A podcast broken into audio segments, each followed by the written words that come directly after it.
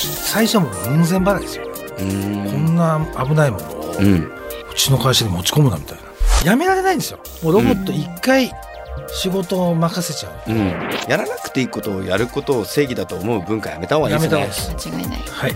仕事からですねやっぱり労働さしうんくっていう時代うんだと思うんですよね。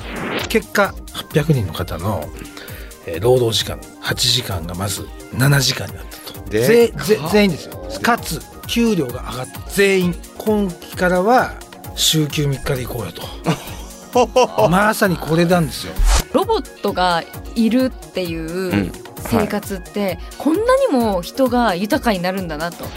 やっと IT 時代が終わって、うん。デジタルの時代つまりその大衆化してきはいてるんですよね。だからこれを拒否することはないしみんなでシェアしていけばどんどん頭良くなるし、そうですね Zip FM original podcast. podcast. Who is the hero of the future society? This is Hero Quest.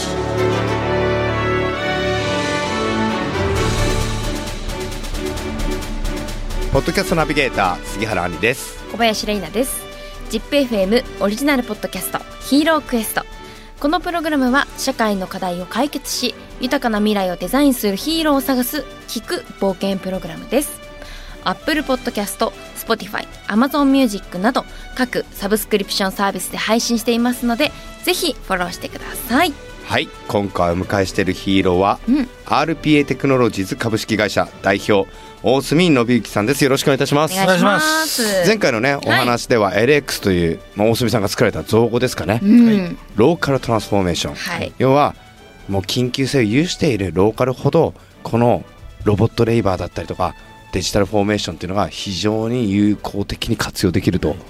で僕は印象的だったのはねあれですねやっぱりあの派遣業っていうねね あれが一番しっくりきますね。そうですね。すごいですもうあの申し訳ないですけどすんごい頭の中で計算しました。あのチャリンチャリンが。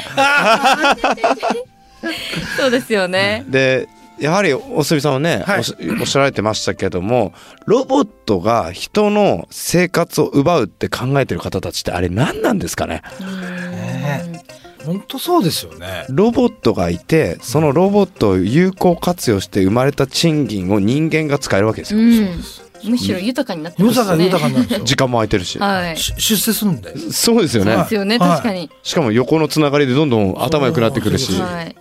すごいですね。うはい。やこれね LX の話はちょっと前半で聞きましたけども、はい。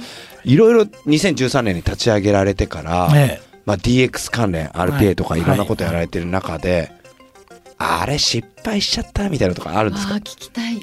いやもう数えきれなくなりますね。やっぱトライアンドエラーの連続ですかね。あのーやっぱりなかなかそうは簡単にはいかなかったんですよね。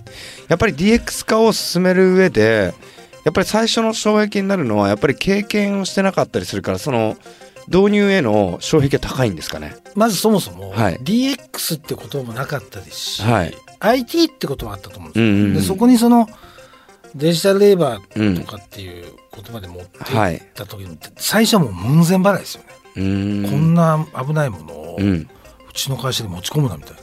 あだ一番最初にこの技術があのままともにですね、あはい。おお使いいただいたのは日本生命さんあそうなんですか。よ日本生命の日清ロボミちゃんなんあのうん。ますけど。はい。職員名簿にも載ったんですよ日本生命の。へロボミちゃんですね。ロボミちゃんじゃあ社員なんですね。社員として扱っていただいて日経新聞出たんですよ。新しい新入社員ロボットみたいなへーすごい。入社式とかやったんですよ。えーえー。でもそこに行くまでにはい。現場の方はこれはいい技術だいい技術だってことで最後のトップが決して降りないんですよなぜかというとベンチャーだからです。あそうか。ベンチャーだうし、ん IT がそんな強い会社でもなかったはい。ので、これ危ないと。でもらそういうんですよね。どうなんですかね。むしろ僕からするとベンチャーの方がやりやすいじゃないですか。うん。だってこれから一生懸命フルコミットしてくれるわけなんで。うん当時はまだ厳しかったですねあこれちなみにロボミちゃんの方が先なんですか？それともロロボツカ？ん？ロボジ。ロボジ。ロボジ君。ロボジ。ロボジ。えっとロボミが最初です。ロボミちゃんの時まで RPA って言葉がなかったんで。えー、そうなんだ。ね。これね皆さんねこれどっかで見れたりするんですか？えー、と一応あの全体集まった集合写真みたいなシールがあったりとかあえー、りますけど、まあ、もしあのやれば、これね皆さんぜひねちょっと見ていただきたいんですけどもはい、このあ大隅さんが作られた数々のロボットたち。はい。めちゃくちゃ可愛いですね。可愛いです。今みんな親しみを込めた。そうですね、はい。僕が今拝見してるだけでも60体いますもんね、ねえたくさん本当そのそれぞれ顔が違いますもんね、はい。でも本会社によって。本当に申し訳ないんですけどはい、RPA テクノロジーズさんのロボットが一番なんかシンプル。シンプルですね そうです。これあの思ってました。ホワイトレーベル。思ってた？はい。ホワイトレーベルみたいなもんなんで。レイナちゃんが可愛いって言わなかったっすよね。ベベースね。何番が可愛いとかってずっと言ってたのに。大変失礼しました。い本当や可愛いですよ。そこちゃんとして本当。とっても可愛いです。いやこれはやはり皆さん企業これどういうふうにこのロボットを作っていくんですか？ロボキャラを。最初は普通に、はい。まあ、ソフトウェア買っていただいて、うん。だんだん浸透していくじゃないですか、はい。そうするともうやめられないんですよ。もうロボット一回仕事を任せちゃうと、うん。もう楽になっちゃうんで、うん。そうするとロボットに大体愛情がはい出てきますよね。目出てくるんですよ、はい。でそういうことが重なるとキャラ作ってくださいね。ううちの会社のロボットをっていうこれまた非常に日本人らしいんですよね。八百万の神みたいな。日本人だけでそうこういうことをするの多分。しかもロボットに感情移入するのも日本人ぐらいなんじゃないかっていそううそうですそうです。そうですねだからあのうちの事業はこうだとか今三菱重工さんなんかは、あのあれですよ羽生えてますもんね3000ロボットいるんですよ。えー、ここのすごい工場で。そんなにそうなんですよ。ですかでロボット作りも200人いますから。えもう楽しくてしょうがないみたいな。そうそううちの戦闘機のキャラにしてくれとかですねいろんなこう思いをこう仏像ですよね。に日本、ね。日本の言うといろんな仏像あるじゃないですか。うん。で自分たちのデジタル人だっていう。めちゃあで今年ですね言っちゃうとあの全国ロボット甲子園やるんで。えー、面白そう。ぜひ。えそれはどういうことを競うんですか？僕はですね今考えてるのはあのロボットが定着化することによって、うん。我々の人間がどのぐらい楽しくなったか、うんでどんなインパクトを与えたかっていうので競おうと思ってあどれだけ豊かになっなたかとか。かそれが地方予選やってえ決勝やるみたいなことを。すごいお客さん側から結構やりたやりたいやりたい。自信あるんですねみんなね。みんなね会社内でやってるんですよ。うん。ロボコンやってて。面白い。面白い。これはレナちゃんはどこの会社さんの方が好きですか？えちょっといこの流れでですか、はあのーでも全部可愛いんですけどいうんこの20番可愛いですね。ああなるほど。これはお名前出してもいいんですか？大丈夫です多分。株式会社ブルーミングネオテックさん、パートナーさんですね。えー、1ポイントです。一ポイント。僕は正直三菱重工さんですかね。やっぱり。やっぱりいいですね、はい39番。うん。めっちゃかっこいい。39番。ミサイル持ってますからね。地味って言い方あれですけど可愛いなって思ったのがどれだろうあの58番の58辰巳コーポレーションさんっていうのも。おおあ可愛い。これはあのー神戸のパチンコ屋ですね。えー、はい。パチンコ感パチンコ業界もいっぱい使ってるんですよ。あじゃあこれパチンコのあれか羽みたいなそうですね。イメージしてるんですかね。そうですはい。パチンコ屋さんで。結構活躍してますよ。事務所で大変なんで、パチンコ屋さんもえーいいですね。こうやってなんか自分たちがロボットを、まあ RPA、まあ、このね。はい、ロボットレイバーを持つことによって愛情も出てき豊かになっていきはい。はい。本当のトランスフォーメーションですよね。本当です。確かに。だからこれを拒否することはないしみんなでシェアしていけばどんどん頭良くなるし、そうですね。これ甲子園でやっぱ勝ったらやっぱ自分の息子が優勝投手になったぐらい嬉しいんですかねやっぱねみんなね、なと思いますね。あのー 結構皆さん出たい出たいっていう。え今あの LX 一番流行ってるのが病院なんですよ。医うん。療業界はもうどんどん。社会的インパクト大きいじゃなそいうですすね、医療ミスを防いだりしてるんでっていう、もうぜひ九州出たいとか、うん。熱く今いやでも確かにそうですね。あとはカルテの共有カルテのあれですよね。見直しですよね。とかそういう、はい、大変なんですよ医あとは療従事者地方自治体なんてもう入れてほしいですよね早くね。もうもうどんどん入ってますよ。ほとんど今チャレンジしてます。いいですね。もなんか今ねよく言われてるのがあれじゃないですか。あのマイナンバーカード、うはい、うん。もうめんどくさいめんどくさい。うん。めんどくさい。もっとちゃんとロボティクス化してくれよと、はい。あとあの最近だと僕海外にはい。行ったりするときに今入国めちゃくちゃめんどくさいじゃないですか、うん。大変。あの接種証明をはい。取って、ね。であのサイトでやって、はい。ピンクの紙かなんかもらってみたいな、ねえどこなんで紙出したみたいな。そうわかる。こういうの本当大隅さんちょっとロボットどんどん入れて入れちゃってください、ねね。はい。空港のロボット絶対必要ですよね。必要ですそうねですね。円滑化にしてほしい。はい。犯罪歴も含めて。あー確かにやっぱりそれもやっぱり結局パスポートだけでは、まあもちろんわからない。まあまあわかるんですけども、大事ですね、大事だと思いますよ本当に、はい。やめちゃくちゃ面白いんですけどもこのどうですか？LX の未来って考えた時に5年後ぐらいですか5ね年後ぐらいはい。どういうふうに分かりやすくって言い方もあれなんですが皆さんが実感できる感じで変わるところエリアとかってあります？LXDX で。うん。本当に具体的現実的にお話しすると、2024年問題っていうはい、テーマがあって、はい。要は働いちゃダメじゃダメですよと、うん。残業規制しますよということで問題になる業界が医療と物流なんですよ。でインボイス制度が始まり。もうね、大変ですね。はい、で病院の方たちはもう残業しちゃダメになっちゃう、うん。はであ世の中の3割ぐらいの医療従事者の人が引っかかるっていううん。ことに言われてるので、まあ、そことあと物流は多分供給制約が出るだろうともううん。物が届かなくなるだろうっていう、まずこの2つとあとはサービスうちでいうとサービス飲食。うん。もうフロントに立つ人材がいないと。ううん。んなんで結構あの串カツ田中さんとか、うん。松清さんとかはい。も勉強し合ってるんですよ、ん。っていうような多分その人手不足がもう慢性化して低賃金でうん若者も働かない、ん。熟練の方も辞めていくっていう本当に危機うん。の業界がまず、まあ、DX とかトランスフォームはもう始めてますよね。あのだから一方では消費者がすごくわがままになってるエリアでもありますよね。そうですね。例えば飲食店とか当たり前のようにあのメニューを多様化し、ね、多様化多様化とかって言ってあんなにたくさんメニュー作るから廃棄が行われるのに、でもそうですね。ですよね。はい。アマゾンとか、まあ、その EC サイト e コマースで買ったものが翌日に届くのが届くっていう当たり前になっちゃう当たり前になっちゃうそうです。だから人材も不足するわ、いや低賃金にしなきゃいけないわ、もう難しいですよね。難しいですよね。僕あのよく YouTube とかでトラックの運転手さんのドキュメンタリーとか見るんですけどおあれも厳しいですよーね。きついですよ。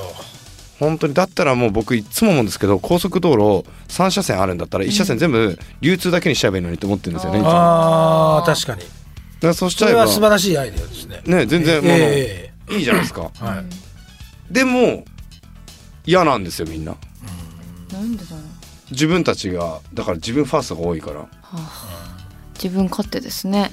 だっていやだから結構むだからそういうところがやっぱあれですね結構変革が起きそうですね変革はもう日々あの感じます。あのうちも問い合わせ来るじゃないですか。はいあのあの検討したいとかっていう、これ明らかにまあ大京とかが地方に広がりましたし、この間の福井のラーメンチェーンさんとかはいもう使いたいとか。うんまあ、そんなようなことは多分起こるのかなということとあとこれはもう確実に見えてるんですけどあのやっと IT 時代が終わってうん。デジタルの時代、つまりその大衆化してきはいてるんですよね。なんで人でもいないんで IT 人材なんかも採用できない普通に考えて難しいじゃないですか。なんで自分たちがやるということで、うん。結構デジタルを実践する、あの人たちがもうかなり全国的に増えてきてると思うんですよね。だからあれですね会社に一人最低でもシステム系の人を入れましょうみたいな時代が変わってきた変わってきてもう自分たち一般社員の方が例えば RPI そういう意味だと一丁目一番地なんです。プログラミングする必要がないので、勉強すればできるはい。わけなので、もう教育とかも教育っていう予算の中でその RPA とか AI オシャルやるっていうのはもう爆発して今増えてるのかなと。どうですか？今の逆に教育の分野とかも。今やってます。なんで僕実は明日も沖縄行くんですけど、はい。あ専門学泳ぎに泳ぎに行かないですか？やけに肌の色がいいいなと思やいやいやいやいやちょっとすみません。いやちょっと変なこと言ったこれ冗談です冗談です。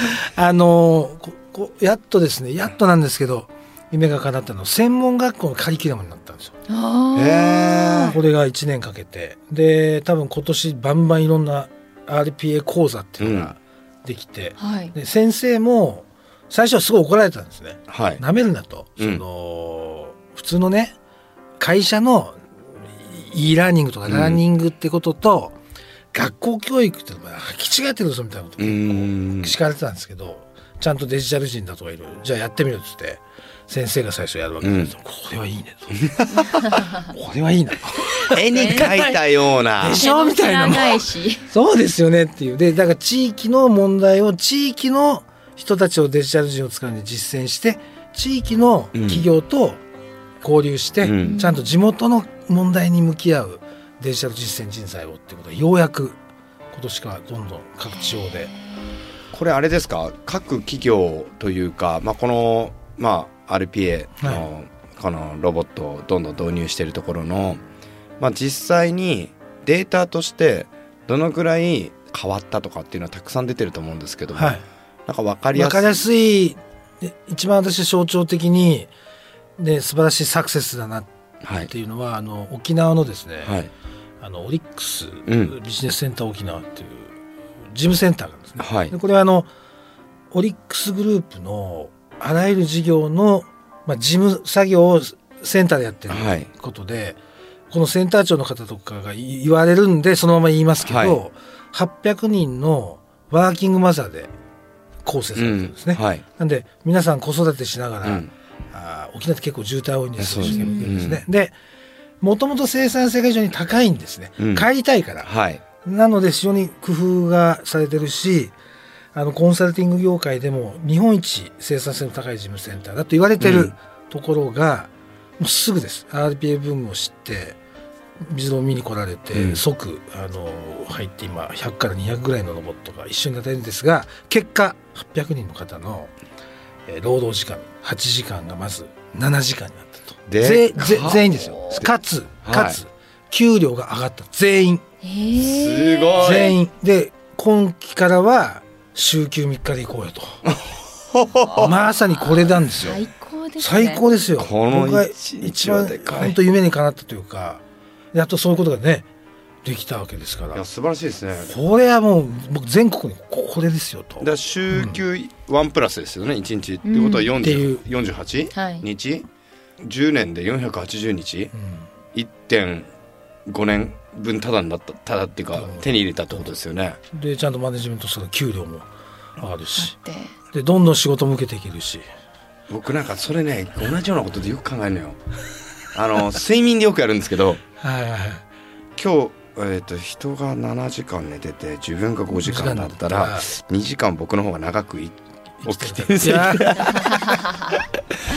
そうですね。だからうん700何十時間、730時間、そっかってことは俺めちゃくちゃひい13ヶ月じゃんとかって思ったりとかするんですけど、はいでもちょっと考え方はに、そうです一緒ですよね、うん。なんか。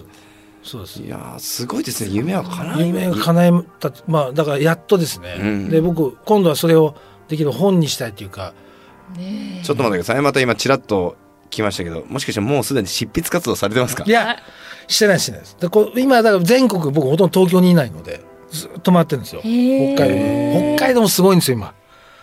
まあがもうが外国の方多いですもんね今ね。しあの距離が遠いじゃないですか、うん特に病院とかのあそうですね。導入率がすごい高くて、で賃金が低いんですよ。だから新規事業でそのあるどこの会社と言わないですけども、うん。カスタマーセンターでロボットが300とか動かしてるんですよ、はい。その人たちがもう俺たちが北海道を作る作るってて新規事業でロボ事業をやって北海道行こうぜとか、まあ、結構そういうのが生まれてきてるんで。なんか今のお話でいくとその常々やらなければいけない労働とうん待機しなければいけない労働ってあると思うんですよ。例えば災害系とか。ああはははは要はいつ起きるかわからないけども準備をしなければいけない、はい。これ向いてますよね。見てます。めっちゃ向いてますよね。その災害の応じての例えば物資の提供のシミュレーションとか、はい。物資管理あとは消費期限賞味期限。で逆に賞味期限が切れそうなところはそれを消費するためにどことマッチングさせて飲食店でやるかとか学校に卸すかとかめっちゃ相性いいですよ、相性いいです。あの洪水が実際に起きた時こうどこの住宅メーカーさんが、はい。あのすぐ現地に入ってあの調べるってことも本社にいてロボットがずっと情報調査してとかってですよやったねりしてたんで本当本当にその通りですよね。いやめちゃくちゃこれデはジタル人は偉大です本当に。あどうしよう。うちの会社何で入れようかな これ喋りながらねずっと、はい考えてらっしゃったんですね。そうなんですだから僕らで行くとうん機械なんですよ、うんうん。機械を導入してそれプログラミングオートメーション化させるわけですよ当たり前の。そうするとみんなの手が空くよねと。うん。らそれをどうやってひょあの開発していくかっていうところが僕らのやっぱり次の生き残る道なので。で例えば見積もりとかもあ前回の放送じゃないですけども請求書がとかいろいろある中で7割でいいんですよ。ーうん。8割はこっちでやるんで。うんうん。そうですね。あ8割っていうか8割以降は7割以降は。でもい0から7までが大変。大変。そこをはい。担ってくれる。そうですね。僕は本当に向いてないのでエクセル使えないんですよ。えー。CAD とかおイラストレーターとかフォトショップを使えるのになるほど。僕ずっと知らなかったんですよ。あの合計できること。え だからあのなるほど。ピクあれ何ですか？あのピクセルっていうのをなんかあの中に入れて、はい。セルか。セルはい。セルの中に入れて横に計算機もそうなんですおおあこうやって。よ で奥さんに何やってんの？って言われたんですよいやなんかよくわかんなくて計算してて。だから僕はデジタル人なのか非デジタル人なのかわからないですけどもやっぱこういうロボットが僕は横にいてくれるとすごうくん気分が楽そうですよね。やらなくていいことをうん。やらなくていいことをやることを正義だと思う文化やめた方がいいですねやめた方がいいです間違いない。はいいや本当は今日はありがとうございます。いえとんでもないです。めっちゃ勉強になりました。とんでもございません。ありがとうございます。新しい本ではぜひともね RPA を導入したお,、はい。お母ちゃんたちがどういう一日を有効活用できるか。有効といってもね有限的なものなのでこれはもう家でのんびりしちゃっていいんですよね。そうです。何だっていいんです。そしたら家もねなんかみんなひハッピーになりますね。そうですそうですよ。なんであの仕事からですねやっぱり労働さしうんいくっていう時代うんだと思うんですよね。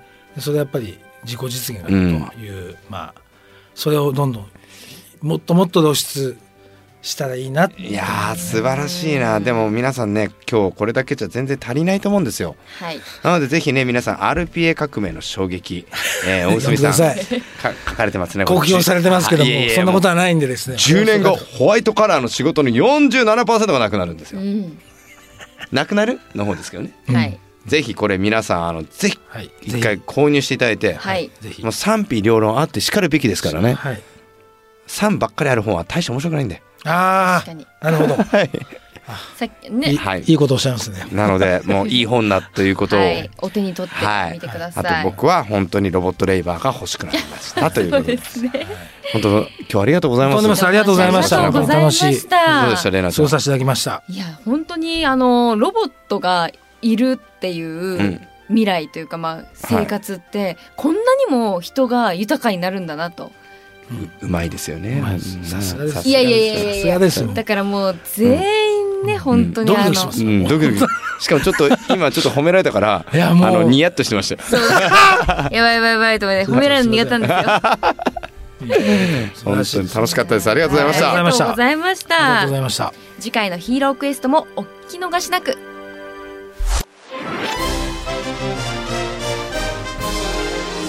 Hero Quest.